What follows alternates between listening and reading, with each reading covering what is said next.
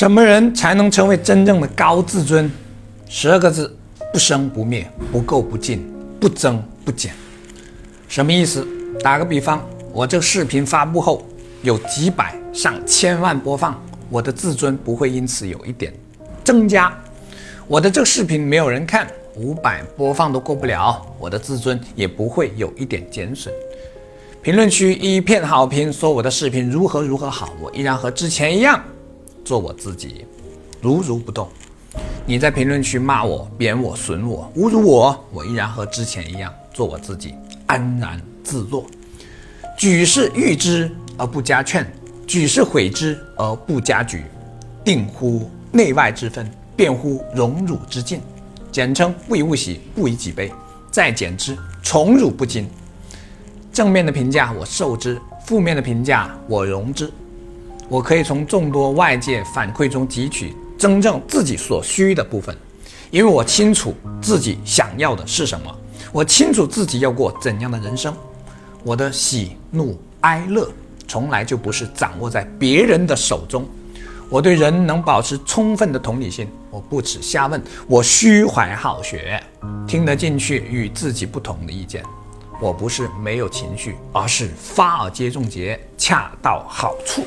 总之，我就是这样一个人，无人相，无我相，无众生相，无寿者相。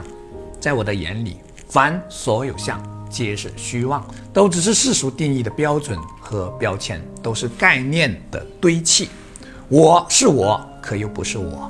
我来这个世界上，以我的姿态走了一趟，可又好像没来过。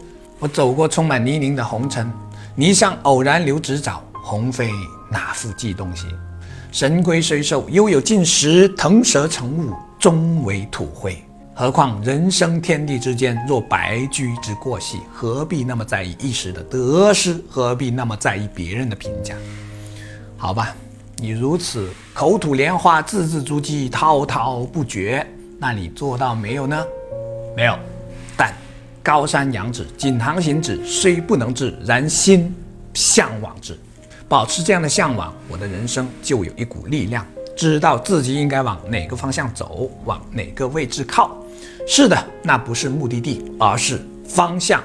人人都有自卑情节，自卑是认识自己、成为自己的一扇大门。经过我三年酝酿的专题课程《认识自卑，唤醒内在力量》。将于二零二四年一月中下旬发布。这是我过去四十年的生命体悟，更是我最近十年所学所感所悟的一次融合分享。敬请关注。